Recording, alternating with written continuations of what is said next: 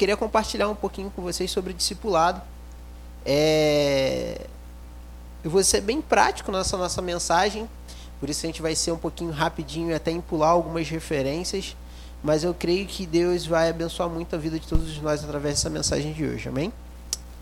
É, vocês oraram por mim, agora eu queria rapidamente também orar por vocês. Senhor Deus e Pai, te agradecemos por essa oportunidade, Deus, de falar um pouco mais sobre Ti, do seu sacrifício, Pai, e da nossa missão aqui a partir desse sacrifício, Senhor Deus. Peço que o Senhor venha abrir os nossos corações, a nossa mente, Senhor Deus, venha abrir o nosso entendimento, Pai. Senhor Deus, eu sei que alguns irmãos aqui estão cansados do trabalho, da faculdade, Pai.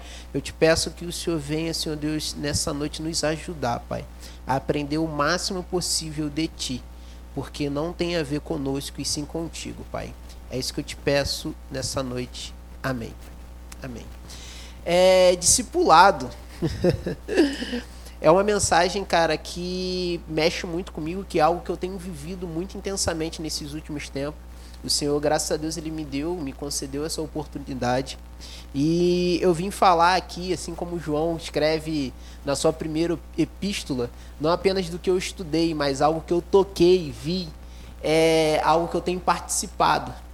E como eu tenho crescido através disso, como eu tenho desenvolvido através disso. E por isso eu queria dividir essa mensagem com os irmãos. É, o primeiro ponto que eu queria trabalhar com os irmãos em relação ao discipulado, assim como qualquer outra coisa que a gente for fazer dentro do corpo de Cristo, tem uma passagem em Jó 42, no versículo 2, que é um detalhe primordial para a gente começar a falar sobre isso. Está é, tá escrito: Sei que podes realizar tudo quanto desejares. Absolutamente nenhuma das tuas ideias e vontades serão frustradas. Por que eu queria começar falando sobre essa passagem em si? Porque como a gente começa a falar das vantagens, do poder, o que, que acontece em relação ao discipulado, muitas das vezes causa uma falsa impressão em nós de que quando eu não faço isso, a igreja do Senhor, o corpo de Cristo, o qual é a recompensa do seu sacrifício, morre ou sofre. Ou se eu não fizer, nada vai acontecer. Eu queria iniciar é, falando com os irmãos que tudo aquilo que a gente faz dentro da casa do Senhor é um privilégio, porque Sua vontade vai se cumprir, seja através de nós ou não. Então, quando a gente fala do discipulado, do cuidado de vidas, a gente não está falando de algo que, se eu me abster de fazer, a igreja de Cristo não vai prosperar. A igreja de Cristo vai continuar prosperando ela vai viver. Por quê? Porque se trata dele e não apenas de nós. Então, Davi, se eu não discipular ou se eu não fizer nada da igreja, eu não, vou, eu não, não vai acontecer nada com a igreja de Cristo, por que eu deveria discipular? É, um breve resumo: discipulado nada mais é do que você ajudar um irmão seu a caminhar o percurso que ele tem em Cristo Jesus apontando ele para o próprio Cristo. O discipulado, ele não é uma coisa extremamente complexa. Ele não é uma coisa o qual a gente tem que estar extremamente graduado para ser executado. Basicamente é assim é, você vai ensinar aquela pessoa a caminhar segundo aquilo que você já caminhou em Cristo, tendo Cristo como referência. E eu queria é, mostrar para os irmãos que essa responsabilidade do, do, do discipulado ele faz parte de algo que foi estabelecido por Deus no Antigo Testamento. A gente não vai dar uma passeada por lá agora, mas vou fazer um breve resumo. Ele já foi estipulado por nós no Antigo Testamento, porém o povo abdicou dessa, de, é, dessa oportunidade. De quê? De exercer o seu sacerdócio através do discipulado. O, sacerdócio estabelecido lá no Êxodo, ele abrangia muito mais coisas que além do discipulado. Mas um dos aspectos é este. E a gente percebe isso quando a gente começa a ver quando Deus restabelece esse sacerdócio no Novo Testamento. E o que, que aconteceu com o povo quando ele se negou ao sacerdócio oferecido por Deus? Simplesmente, o desejo de Deus sempre foi ter um reino de sacerdote, onde todos dentro do seu povo tivessem livre acesso a ele. E o povo, ao negar essa oportunidade, por medo de morrer, ficou restrito a ter apenas uma tribo, e dentro daquela tribo, uma família apenas de sacerdote. E o povo todo ficou refém de não poder acessar diretamente ao Pai, de não poder eles estabelecerem sacrifício. E o que, que acontece quando a gente nega isso conosco, aqui agora, igreja do Senhor? A gente deixa de acessar muitas coisas em Deus. Em 1 Pedro, no capítulo 2, é, a partir do versículo 5, tá. Vai aparecer lá? Espera. Vai. Show. É 1 Pedro, capítulo 2, a partir do versículo 5.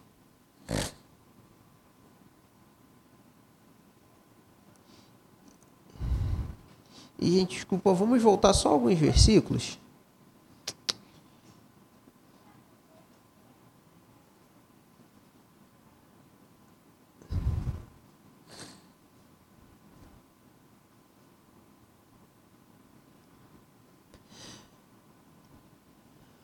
Vamos ler do 2 ao 5, no caso. Desculpe.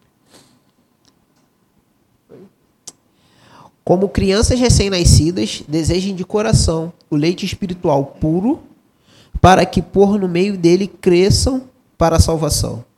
Agora que provaram que o Senhor é bom, à medida que se aproximam dele, a pedra vida rejeitada pelos homens, mas escolhidas por Deus e preciosa para ele, vocês também estão sendo utilizados como pedras vivas na edificação de uma casa espiritual, para serem sacerdócio santo, oferecendo sacrifícios espirituais e aceitáveis a Deus por meio de Cristo Jesus. Eu gosto muito dessa passagem porque ela retrata o caminho de um novo convertido, até ele de fato integrar o corpo da igreja e ser atuante dessa igreja. O primeiro ponto que a gente vê é que nós devemos desejar o leite, no versículo 2, é, de coração o leite espiritual puro, para que por meio dele cresçamos para a salvação. Porque a salvação ela é conquistada por Cristo na cruz. Nós acessamos essa a salvação mediante a fé, porém ela se desenvolve por um tempo. A partir do momento que a gente entrega a nossa vida a Cristo, a partir do momento que de fato o Espírito Santo faz com que nós creiamos que, que Cristo morreu por nós na cruz, a partir dali nós já estamos salvos, sim. Só que o processo de salvação é um desenvolvimento, é um crescimento, é uma, a gente vai maturando nele. E o primeiro aspecto é que, que nós se alimentemos de boas fontes. Graças a Deus nós estamos uma igreja saudável, onde essa fonte ela é farta. Que leite puro esse espiritual que nós estamos falando, as escrituras. É através das escrituras que nós conhecemos de fato quem Deus é. Mas se a gente for pegar a mesma analogia, é, uma analogia que Paulo utiliza, nós vemos que esse leite é algo um pouco mais dissolvido, de fácil compreensão para esse recém-nascido. Que Paulo, ao falar da igreja de Corinto, ele fala: Caraca, eu queria vir trazer para vocês manjares, mas eu volto a trazer para vocês leites porque vocês ainda não cresceram, vocês ainda se encontram imaturos. Então a gente vê que no início da nossa caminhada de fé, nos é dado sim algo de fácil compreensão. Um recém-nascido em si, as responsabilidades dele é crescer, é se alimentar e só. Mas nós vemos que à medida que nós vamos caminhando com Cristo e criando sim a nossa maturidade,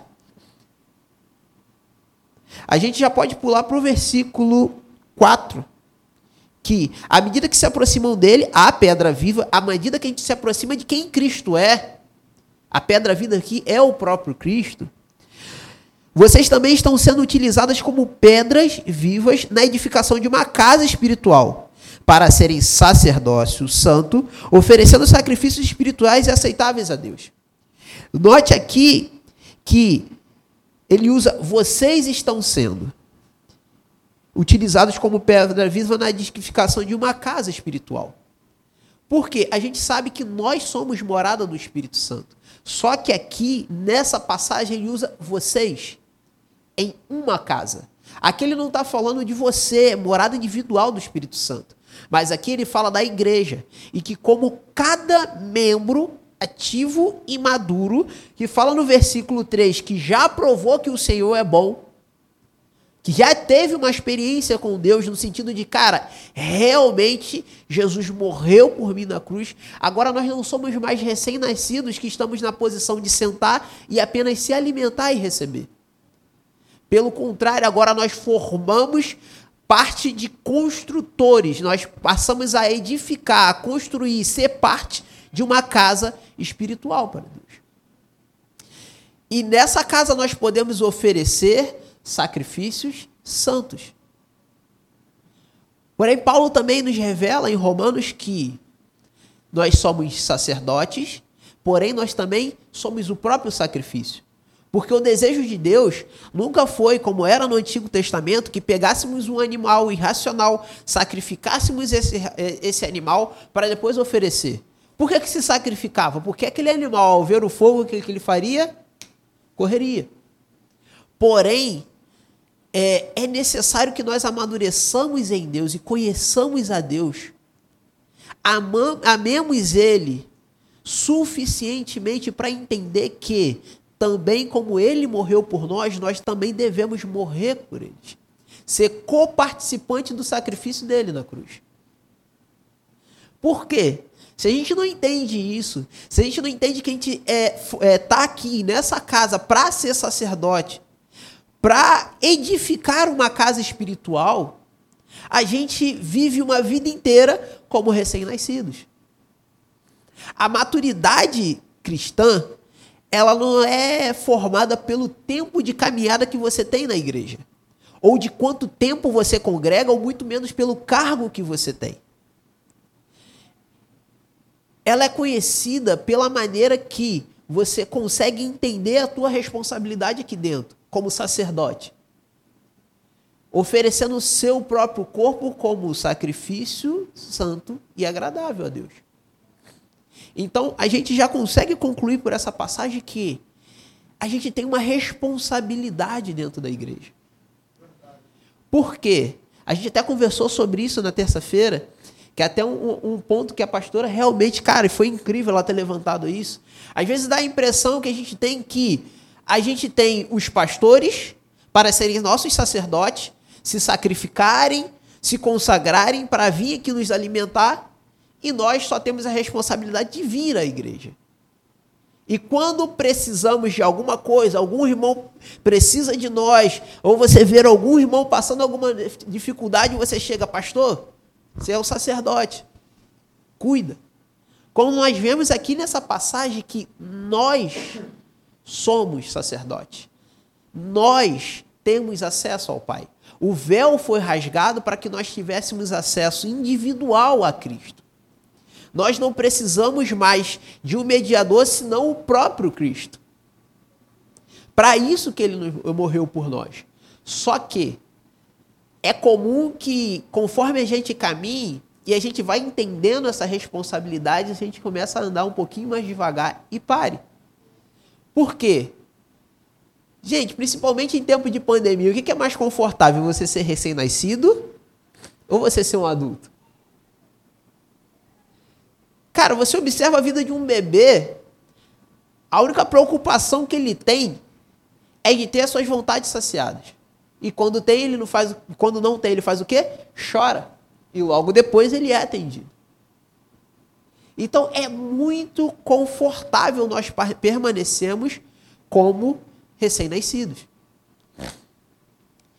Trazendo isso para uma outra esfera, se nós formos identificar na caminhada de Cristo aqui na Terra, a gente vê que a Bíblia ela é clara, os autores do Evangelho eles são claros em separar aqueles que seguiam a Cristo em dois tipos de pessoas: os discípulos e a multidão. E como que a gente consegue encaixar o discípulo e a multidão dentro dessa perspectiva? Se a gente for lá nos evangelhos, a gente vai ver isso de maneira clara também, mas para a gente não perder tempo indo lá, vamos tentar enxergar isso aqui. Quem é que seguia Cristo apenas pelos milagres? Quem é que seguia Cristo apenas pelas suas necessidades serem saciadas ali naquele momento? Agora, quem, a quem foi que, mesmo sem entender o, o, aquilo que estava sendo falado, que foi quando Cristo chegou aos seus discípulos e falou assim: Olha, quem não comer da minha carne e beber do meu sangue. E, cara, a gente olha hoje lá, pô, devia Santa Ceia, pô, é molinho. Não, naquela época o pessoal não entendeu como Santa Ceia, não. Porque, inclusive, haviam religiões pagãs que utilizavam de, de sacrifícios humanos para, ser, para cumprir o, os seus rituais. Como exemplo, hoje tem muito sido falado é, de Moloch, por causa do, dos abortos, que a galera é, tá trazendo de novo à tona, que antes eles sacrificavam recém-nascidos a Moloch, e hoje a gente compara é, essa onda toda que a gente está indo em caminho a, a, cada vez mais propagar que o aborto é a melhor solução de todas a essa adoração. Então era comum para eles entenderem o fato de que haviam religiões, haviam situações no qual se sacrificavam pessoas. Então quando Jesus chegou para ele e falou assim, olha só, quem não comer da minha carne, para aquela galera, era literal. Mas só que a gente consegue entender o discípulo que entende a sua posição dentro do corpo de Cristo de sacrifício, como a de Pedro, de olhar e falar assim, cara, para onde a gente vai? Quando Cristo carinhosamente, quando todos os discípulos iam indo, olhou para os doze e falou: Querei vós isso também? E a resposta de Pedro foi incrível que, Senhor, para onde iremos? Para onde iremos nós? Tudo que eu tinha eu já larguei por ti. E é engraçado que por muitas vezes na sua vida Deus vai te ofender para revelar para você mesmo o seu próprio coração. Por que, que quando Cristo chega para aquela mulher e fala, olha só, é, não cabe a mim dar você é, dar aos cachorros e é interessante que a Bíblia, é, na nossa tradução, ele coloca como cachorrinhos, mas no grego é cachorro. E ofende aquela mulher.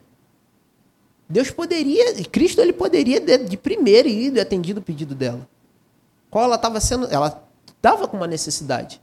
Só que engraçado que daí você revela o coração daquela mulher quando ela fala que até os cachorrinhos são reservados aquilo que cai da mesa do seu Senhor. Então, por muitas vezes, Deus, para mostrar aquilo que tem dentro do nosso próprio coração, não para Ele, mas para nós mesmos, Ele permite nos dar uma cutucada para você ver o que, que sai. E a gente entende que, para algumas situações, a multidão e os discípulos estavam juntos. Para outras, não. Então, o que eu quero dizer para você é o que a gente vai ver na nossa próxima passagem. Vamos para lá logo para a gente não perder tempo. Efésios capítulo 4. E a gente continua batendo esse texto e a perspectiva que a gente vai trazer lá dentro dos evangelhos. A partir do versículo 11. Do 11 até o 16. Fecha a Bíblia não que a gente vai passear um pouquinho ainda.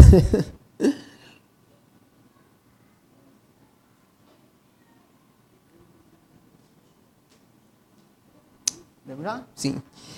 Ele designou alguns para apóstolos, outros para profetas, outros para evangelistas e outros para pastores e mestres, com o fim de preparar os santos para a obra do ministério, para que o corpo de Cristo seja edificado, até que todos alcancemos a unidade da fé e do conhecimento do Filho de Deus e cheguemos à maturidade, atingindo a medida da plenitude de Cristo o propósito é que não sejamos mais como crianças, levadas de um lado para outro pelas ondas, nem jogados de nem jogados para cá e para lá por todo o vento de doutrina, e pela astúcia e esperteza de homens que induzem ao erro.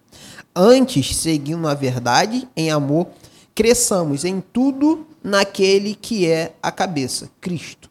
Dele todo o corpo, ajustado e unido pelo auxílio de todas as juntas, cresce e edifica a si mesmo em amor, na medida em que cada um, em que cada parte realiza a sua função.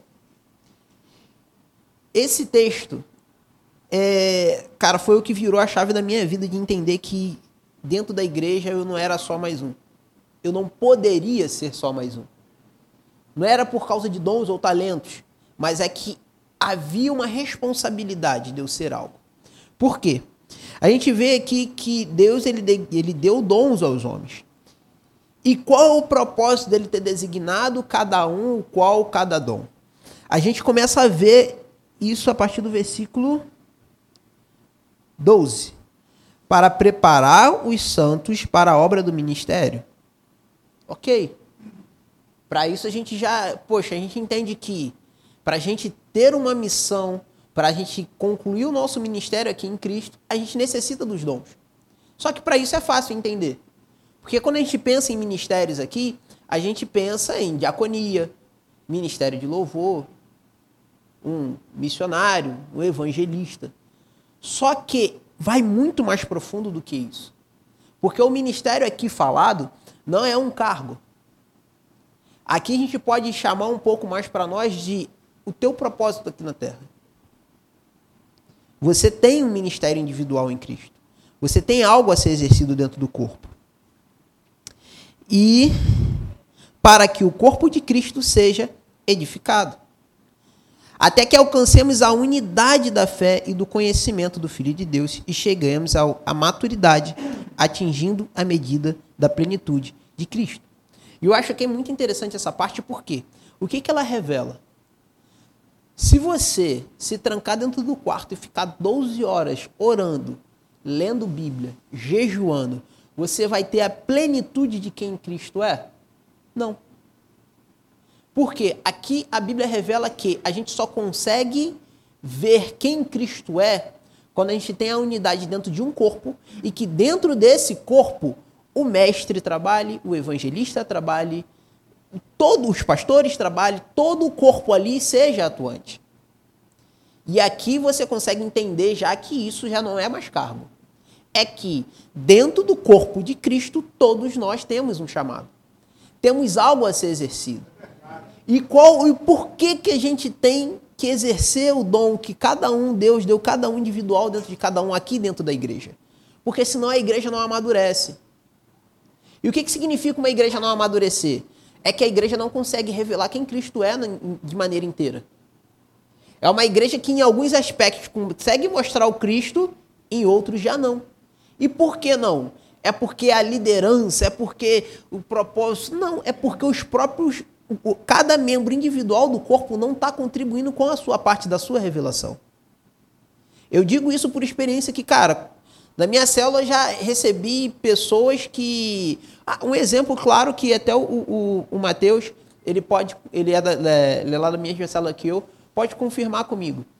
Tem uma menina da minha célula que ela veio do budismo, se converteu faz duas semanas. A primeira célula que a garota foi, ela não conhecia nada sobre Cristo. O testemunho que ela deu contribuiu para a minha vida, para minha fé, de uma forma que depois que ela falou, chegou a ficar aquele tempinho de silêncio, que normalmente lá na célula é uma guerra, um fala, um levanta a mão, quando ela terminou de falar, deu aquele timezinho de todo mundo.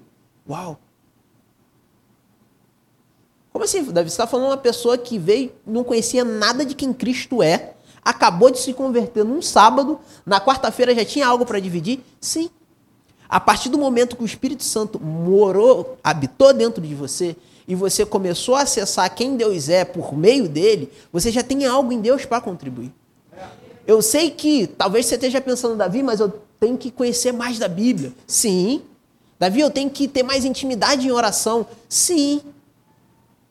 Mas não significa que esse teto que você quer alcançar seja um limitador para você começar a agir em Deus. Muito pelo contrário, quanto mais cedo você conseguir fazer isso, mais você vai desenvolver em Deus. E, Davi, o que, que isso tem a ver com o discipulado? Simples. Como a gente observou lá em, em, em 1 Pedro, no capítulo 2, é oferecido um leite espiritual a um recém-nascido.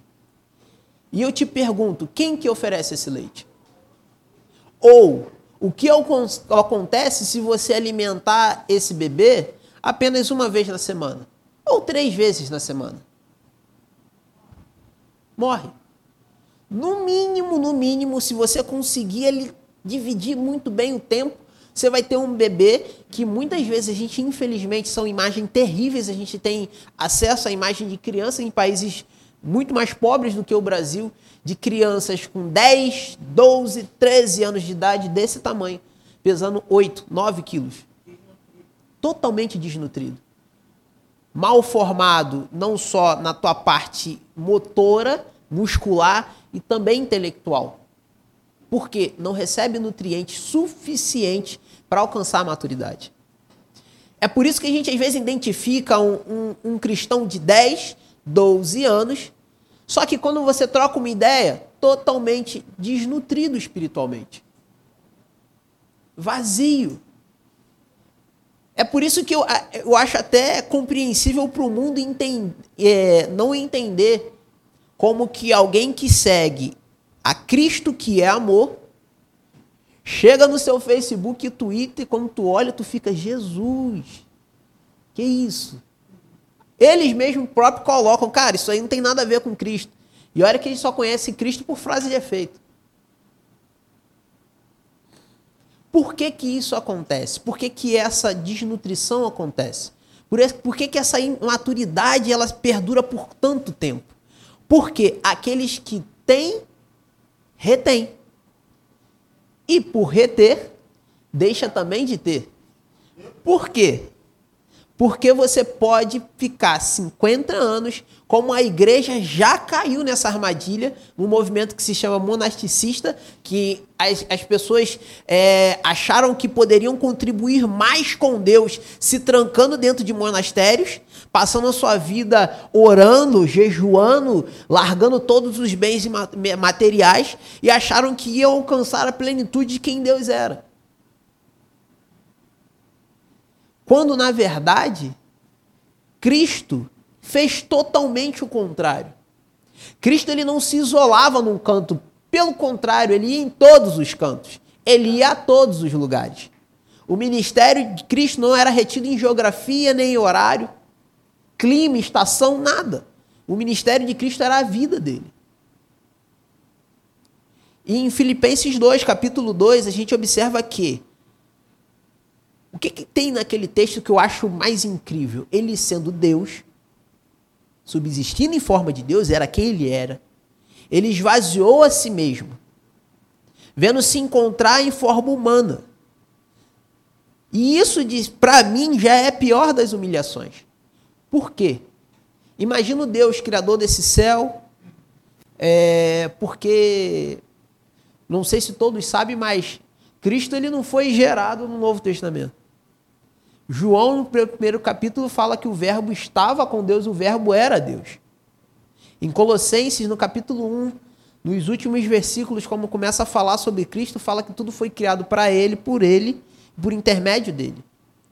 Em Provérbios 3, eu só não vou lembrar agora o versículo, me desculpe, mas fala que Ele é o arquiteto de toda a criação. Lá em Gênesis, no capítulo 1, no haja, Cristo estava lá. Então, toda, tudo, essa imensidão que é o universo, que a gente olha e não consegue compreender. Ou, quando a gente pega um microscópio e vê a complexidade da criação, tudo isso foi criado através de Cristo. Aí você vê esse Deus poderoso vindo a sentir fome, frio, sede, todas as nossas necessidades fisiológicas, ele se reduziu, se esvaziou, se tornou vulnerável. E ele fez esse sacrifício. E não só isso, ele se colocou em posição de servo. Porque ele poderia ter vindo como homem adulto e reinado sobre toda a terra naquele momento. Era até essa a expectativa dos judeus. Esperavam um rei, um guerreiro. Mas ele veio como servo se humilhou para que eu e você tivéssemos vida. E depois o que ele falou? Sedes meus imitadores. Só que às vezes a gente prende isso só a parte dos milagres, do levante e anda, e é bom, é também uma parte. Só que nós somos chamados a imitar Cristo em todo o seu sacrifício. Qual é o nosso papel para aquele que nós que achamos que somos? Desconsiderar porque nós nem somos, mas a gente acha que é. Se esvaziar de nós mesmos. Se sacrificar para quê? Para que, que haja vida a outros. Se tratando de Cristo, a outros que não merecem, que somos nós. Nós não merecíamos, mas tivemos. Então, nosso papel primário como cristão é esse: é nos esvaziarmos, nos sacrificarmos. Para quê? Para que outro também tenha vida. O leite vai ser dado por você e por mim. É a nossa responsabilidade. Para que daqui a um pouco mais de tempo essa pessoa esteja lá do nosso lado, edificando também a igreja. E também ela gerando outro discípulo. Os tempos são maus. Não cabe mais a igreja manter cristãos desnutridos, que são frágeis a tudo isso que acontece lá fora. Porque o mundo está o tempo todo discipulando. Quando a gente não discipula um filho, o mundo discipula. Um jovem, um adulto. Cara, eu costumo dizer que o padrão, a melhor consolidação é de um boteco. Cara, não sei quem teve essa infeliz oportunidade de ir num bar. Mano, em cinco minutos você conhece dez pessoas. Depois de três cervejas, você no outro dia já está indo no churrasco da tia de fulano que você nem sabe quem é. As pessoas vão te ligar, vão te mandar mensagem, vão falar que sentem falta de você. Então, para nós, como igreja, manter cristãos frágeis a esses ventos de doutrina, frágeis a, a essas circunstâncias, não dá mais. A gente tem que fechar essa porta de saída da nossa igreja. A gente tem que fechar essa lacuna. E a gente só consegue fechar essa lacuna alimentando e sendo alimentados. Por quê? O discipulado não é só para aquele que chega, mas é para aquele que também está há muito tempo na igreja. Por quê, Davi? Eu tenho o Espírito Santo dentro de mim. Eu oro dentro do meu secreto. Eu jejuo, eu leio a Bíblia há mais de 20 anos. Por que, que eu vou precisar de alguém para falar alguma coisa para mim se eu tenho o Espírito Santo? O Espírito Santo é falho em alguma coisa? Tem uma, alguma carência no Espírito Santo? Tem algum defeito no Espírito Santo para que eu precise ser discipulado? O, o, o defeito não está nessa ponta, está na outra, em nós.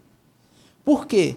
Vocês sabem como nós lutamos em sermos insensíveis à voz do Espírito. E por muitas vezes perduramos em andar de caminhos o qual não era do agrado de Deus. Até em momentos que a gente bate em alguma coisa e tu fica, cara, quanto tempo que eu tô fora? Estou falando de desviar, não. Estou falando de dentro da igreja. Quantos dias a gente perde se alimentando daquilo tudo que não é pão? Eu gosto muito de Isaías capítulo 55, que é quase um clamor. Que ele fala, cara, por que, que vocês se alimentam de tudo aquilo que não alimenta, daquilo que não traz felicidade? E toda vez que eu leio isso, para mim é um soco no estômago, porque passa, a gente passa o dia inteiro agarrado numa rede social, o dia inteiro colocando qualquer outro tipo de informação para dentro de nós. E a gente olha para a Bíblia, olha, lê a vida desses grandes homens de Deus e fala: caraca, por que a gente está tão longe? Simples.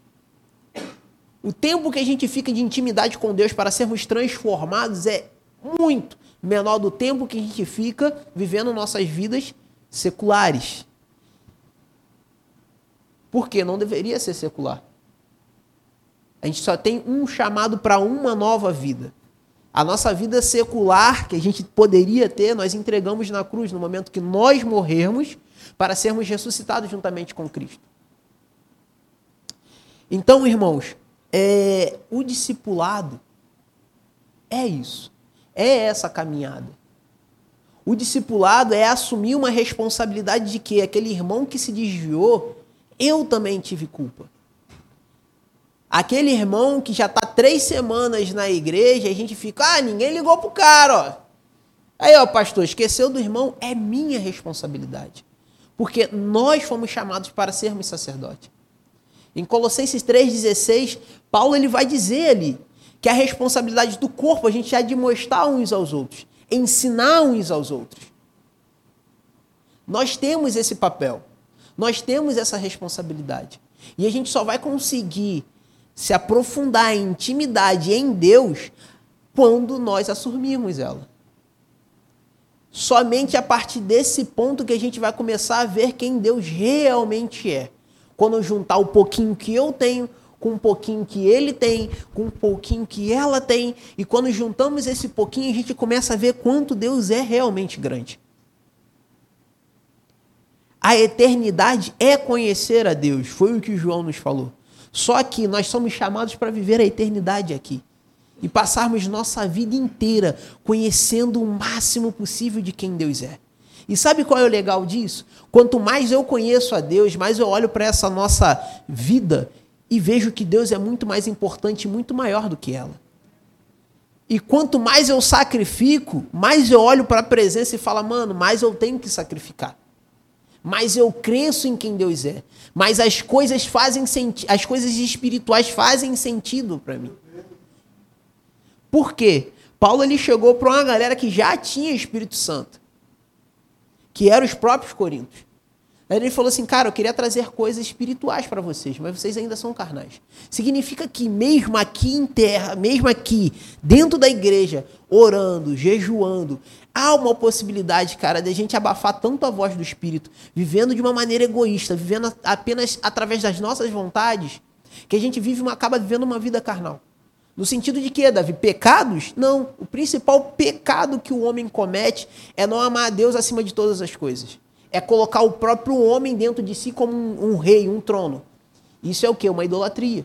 É através disso aí, se você ler Romanos 1, que a gente vai ver que, que Deus entrega o homem no seu próprio coração imundo, aí você vai começar a ver todas essas coisas que a gente entende como pecado. Foi isso que aconteceu no Éden, quando Adão pegou aquilo que era de Deus, que era discernir aquilo que era bom e ruim, e tomou esse juízo de Deus e passou a seguir isso pra, com, a, com a própria consciência do seu próprio coração. E é isso que o tempo todo você vai ver Cristo nos convidando a fazer, Paulo nos convidando a fazer, que é abdicar disso. Tirar essa idolatria do nosso coração e colocar Cristo e aquilo que ele deixou para nós como primeiro lugar, como prioridade nas nossas vidas. E como eu disse anteriormente, quanto mais você vive isso, cara, mais você conhece quem Cristo é. Eu fiz questão de trazer um, da, um dos, do, dos que eu discipulo lá da igreja, porque, cara, como que eu já aprendi quem Deus é através da vida do Mateus? Como que eu aprendi quem Deus é através da vida do. Quantas coisas eu vi para consertar na minha vida quando eu fui aconselhar ele? Quando eu olhei para as escrituras, então, mano, quando a Bíblia diz, quando eu ia falar, eu, cara, eu preciso mudar isso em mim, eu preciso gerar isso em mim. E o discipulado, conhecer Deus dentro do discipulado, dentro do cuidado ao próximo, do cuidado àquele que necessita, e quando eu digo aquele que necessita, somos, somos todos nós. Você começa a ver Deus de uma forma que você nunca veria se você não estivesse cuidando de vidas. Quer ver o que eu estou falando? Quem que já conhece uma criança, em outras igrejas aqui não tem isso, que, mano, na hora do culto, quando tu olha, tá pendurada no ventilador, tá rodando na igreja, tá pendurada na câmera, aquela criança são 220 e tu fica, meu Deus, quero nem ter filho mais não. Mas quando você olha para a mãe, olhando para aquela criança, você vê um amor, você vê uma compaixão, você vê um carinho, você vê um brilho nos olhos, que você só vê em quem cuida. Você só vê em quem ama. Certas características de Cristo só vão crescer dentro do teu coração a partir do momento que você tiver alguém para chamar de filho. Alguém para você tratar como responsabilidade. Por quê? Deus é amor. Só que a gente só consegue experimentar esse amor prático quando a gente se sacrifica. Foi assim que ele mostrou o seu amor por nós. É por isso que se, cara, é nítido você conversar com alguém que cuida de vidas e alguém que não cuida. Porque quando você vai falar mal de alguém, não, mano. Pô, aquele moleque lá, cara, só faz besteira. Pô, aquele menino tal, pô, confusão que dali tinha que sair da igreja, pelo amor de Deus, aquela... Quando você vê o cara falando de um irmão, cara fala, cara, por causa das, das coisas que ele faz de errado, sim são erradas. Não estou dizendo aqui que as coisas que às vezes a gente faz dentro da igreja são certas, não. Às vezes a gente erra e erra feio. Só que quando você fala de quem não quando você ouve isso da boca de quem não cuida, é a mesma, mesma perspectiva de quando a gente vê uma criança tocando terror dentro da igreja e a gente vai falar dessa criança. Só que, para cristãos, isso é muito preocupante. Porque João disse que a gente ia ser conhecido pelo nosso amor pelos outros. A gente ia ser reconhecido como discípulos de Cristo pela maneira que a gente ama os outros. Mas a gente só vai desenvolver isso à medida que a gente aplica isso na prática. Quando a gente abdica de uma noite de sono para ficar no telefone com alguém, cara. Quando você abdica de um tempo de oração que você diz, caraca, eu precisava disso, mas eu vou interceder pelo outro. Quando você fala assim, caraca, Davi, eu, mano, hoje eu não, cara, minha cabeça tá a mil, eu sentar para ler a Bíblia vai ser ruim. Mas quando tu olha pro teu discípulo e tu fala, mano, eu tenho que aprender mais. Porque se eu não crescer em conhecimento, eu vou ser insuficiente para esse, esse rapaz, para essa moça. E, cara, é, essa, é, é por isso que a gente às vezes olha dentro. Eu falo de igreja que eu faço parte, cara. E não é aqui, são todas. Por isso que às vezes a gente olha dentro da igreja e sente, às vezes, uma solidão, uma falta de afeto. Por quê?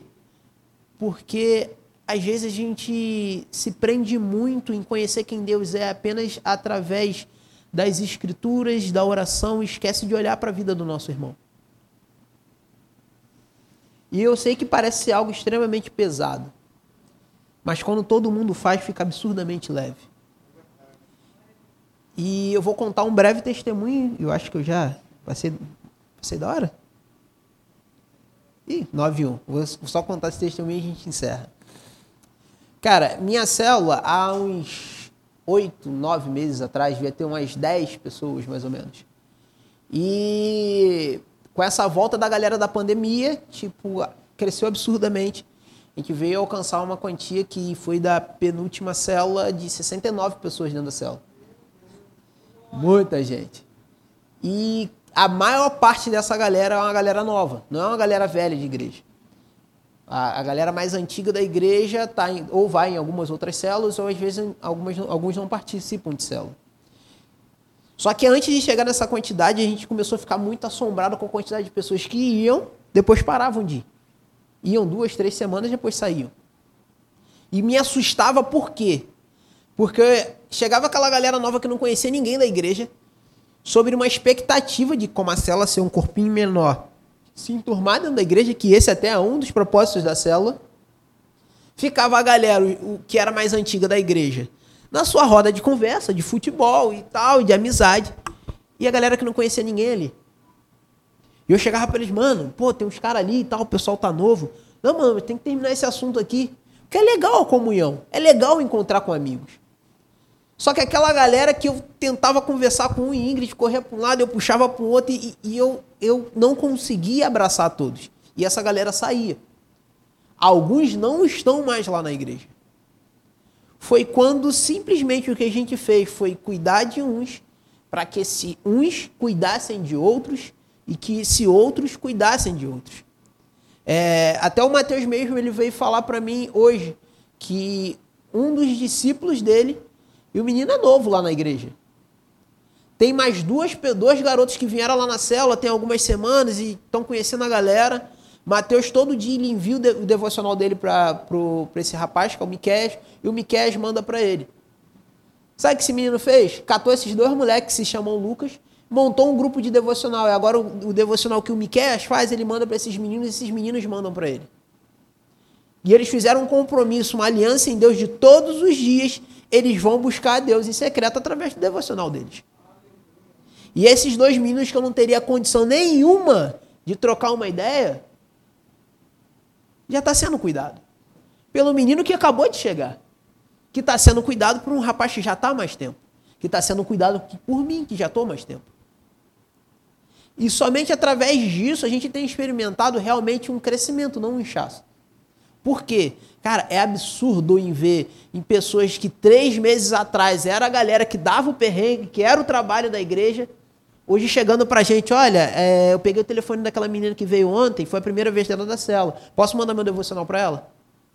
E, e eu, que tô ali dentro da situação, fico assim, cara, que isso? Assombrado do quanto, como um cuidado simples, gente. Dar o amor que você recebe dentro do secreto, como que aquilo desenvolve pessoas. Como que aquilo faz pessoas crescerem e amadurecerem em quem Deus é. Como que essas pessoas começam? Porque o que, que acontece, gente? Você só troca, eu só troco a presença de Deus pelo pecado, porque eu realmente não conheço quem Deus é em intimidade. Porque quando você está lá dentro da presença de Deus, pecado não faz sentido, não tem sabor. Às vezes, quando a gente está aqui adorando e a gente pô, deu um vacilo há dois, três dias atrás, a gente está aqui em adoração, a presença de Deus vem, a gente olha e fala: Caraca, por que eu gastei tempo fazendo isso ao invés de estar orando? Sentindo essa presença. Então, todo mundo que você conhece que, cara, vacila, que às vezes é aquela pessoa problemática, ela só precisa conhecer Deus assim como você conhece. E, cara, é, tem uma pregação do pastor Rafa que é de uma analogia que ela é incrível. Que antigamente o sacerdote ele entrava dentro do Santos dos Santos com um sininho e uma corda. Todo mundo já ouviu falar nisso, né? E para que, que servia aquela corda? Que quando aquele sacerdote vacilava, ele morria. E aquela corda era utilizada para tirar ele lá de dentro. Só que interessante que Cristo, como sumo sacerdote, sua corda de amor não nos tira da presença como vacilanos. Muito pelo contrário, nos puxa para a presença como vacilanos. E o melhor disso, gente, é a capacidade que ele nos deu de pegar aquele nosso irmão que vacilou puxar para dentro também. À medida que Cristo está te puxando. Cara, secreto é porque a gente interpretou muito mal o secreto. E quando Deus está falando lá, quando Cristo está falando em Mateus 6, quando ele começa a criticar algumas coisas que os fariseus faziam, ele criticava o cara que orava nas esquinas, em voz alta, para se aparecer. Por quê? Se fosse pecado orar em público, a gente não podia orar aqui na igreja. O momento de oração devia ser, irmãos, vamos orar. Orava, depois a gente voltava. Não, a gente ora em público. É bom orar em público. Cara, eu estava aqui na terça-feira, como é bom orar em comunhão, cara. Como é gostoso estar em comunhão. O que o secreto que Cristo estava querendo dizer ali não era um secreto que você não poderia trazer ninguém. Em Efésios mesmo, eu agora só não vou lembrar exatamente onde está a passagem, diz que a compreensão do amor de Cristo ela se estende em largura, em comprimento, altura, profundidade. O que, que significa? Quanto mais o amor de Cristo cresce em você, mais pessoas cabem dentro. E cara, vai ser interessante que você vai ver que quanto mais você cresce em intimidade, quanto mais você conhece de Cristo, quanto mais o amor dele é derramado pela sua, através da sua vida, mais pessoas você nota que você consegue impactar através disso.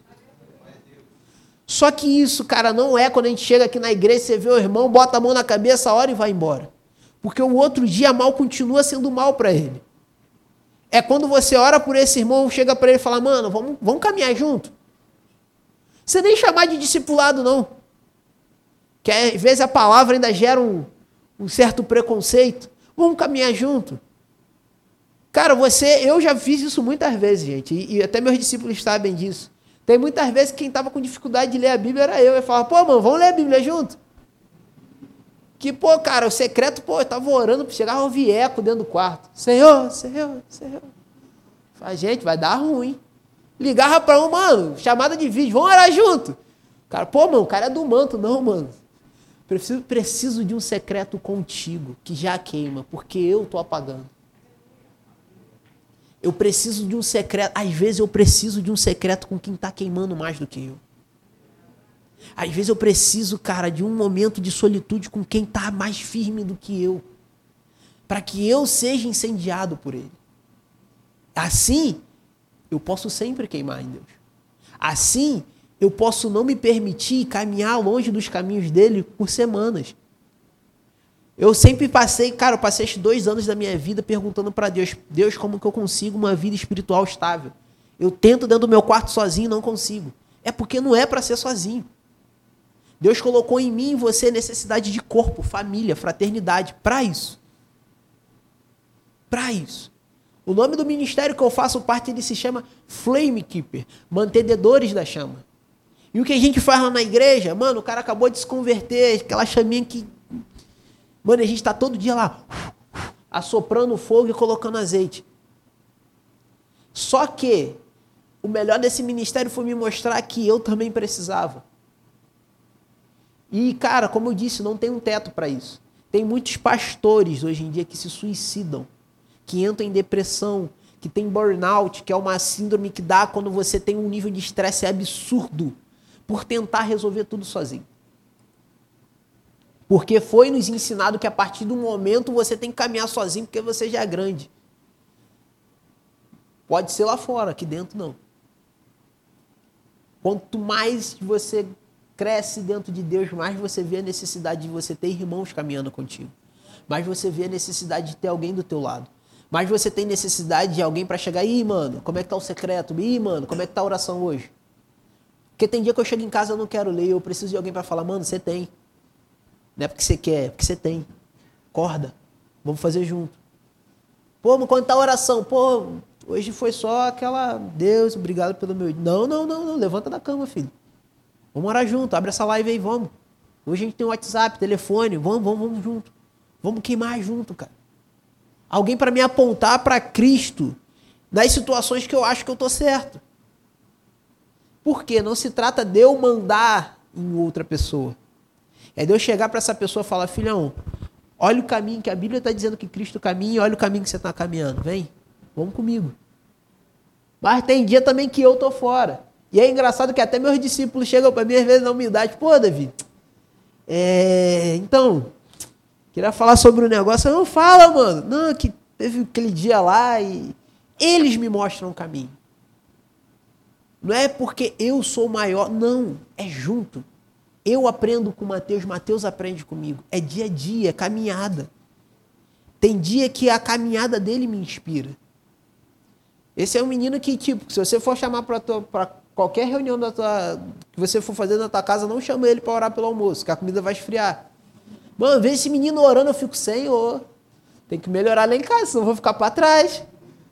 Eu vejo o Dan, mano, eu fico com medo das dúvidas teológicas que esse moleque tem que começou lendo a Bíblia e umas duvidazinhas, cara, se apaixonou de uma tal forma que quando ele fala, eu sou um dos que senta, pego o caderninho e fico. E eu cresço junto. Eles me, eles me inspiram a crescer junto com eles. E é isso que a gente precisa. Ter esse amor, ter esse carinho. Olhar para um irmão nosso que vacila e falar, cara, esse cara não, não merecia um castigo, esse, esse cara tem que conhecer quem Deus é. E você chegar para ele como realmente alguém que sofre. Não é alguém que é superior, é alguém que sofre com como o teu irmão padece. Fala, mano, vamos caminhar junto. E, gente, sejamos humildes. Todos nós precisamos de alguém. Olhemos com sinceridade para dentro de nós. Às vezes a gente se torna, a gente levanta muitos muros dentro da nossa vida. Fala, não, eu não preciso que orem por mim, não preciso. Não, gente. O próprio Cristo nos ensinou isso dentro do Getsemane, chamando os discípulos para orarem junto com ele. O próprio Cristo no momento de sofrimento, para nos ensinar, cara, que nós precisamos. E esse é um ótimo exemplo, cara, de que não adianta você, se você continuar sendo multidão, vai ter lugares que Cristo vai caminhar que você não vai conseguir. Vai ter alguns lugares que Cristo iria te querer te levar, mas pra, pela nossa insensibilidade, pela nossa dureza de coração, pela nossa ignorância de entender quem Deus é, Ele não consegue nos levar. Isso não vai se resolver apenas em secreto. Vai se resolver quando a gente parar de ser poço e começar a ser rio. Deixar fluir aquilo que Ele coloca através das nossas vidas. Sermos catalisadores dentro do reino.